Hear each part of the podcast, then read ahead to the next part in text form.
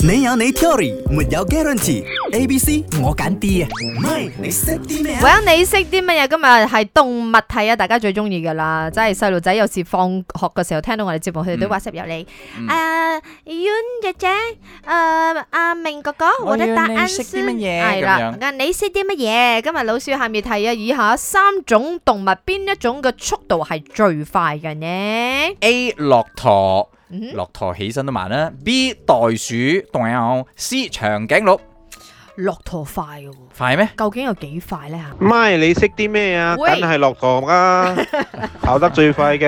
嗯你哋有冇睇過 Racing Camel 啊？哇，我真係冇喎，但係咧講 racing camel 即係誒以前跑馬嗰啲咧，佢跑骆驼，但係哦澳門有，跑狗噶嘛，你知唔係知？係係。你知嗰啲咦狗嗰啲速度係快到係真係喎嚇親你㗎。OK，話說咧，骆驼 per hour 計啊，嗯六十五個，speed 誒六十五個 Camp camp hour 啊。其實快咩？六十快五，我哋人跑唔到嘅，我知人最快咧， 30世界紀錄誒，領係嘛？唔知。OK，誒同骆驼一樣嘅話，斑馬，斑馬骆驼快到斑馬啊係咁喎，喎斑馬所以要避開獅子喎，斑馬點解要俾獅子？因為獅子追佢噶嘛，嚼斑馬噶嘛，所以斑馬佢啊跑得好快咯。但係駱駝同啊斑馬咧嘅 speed 係一樣喎。骆驼同阿斑 馬，你係同阿斑馬好熟係啦係咪？你有冇其他嘅答案咧，呢？你識啲咩？我係笑花，我答案係長頸鹿咯。嗯頭先誒吳家潤都有講啦，我哋人類跑最快嘅係嗰個 Usain Bolt 啊嘛，係啊係啊就嚟自非洲噶嘛。嗯咁而家長頸鹿又係咁樣高高瘦瘦，係又嚟自非洲。動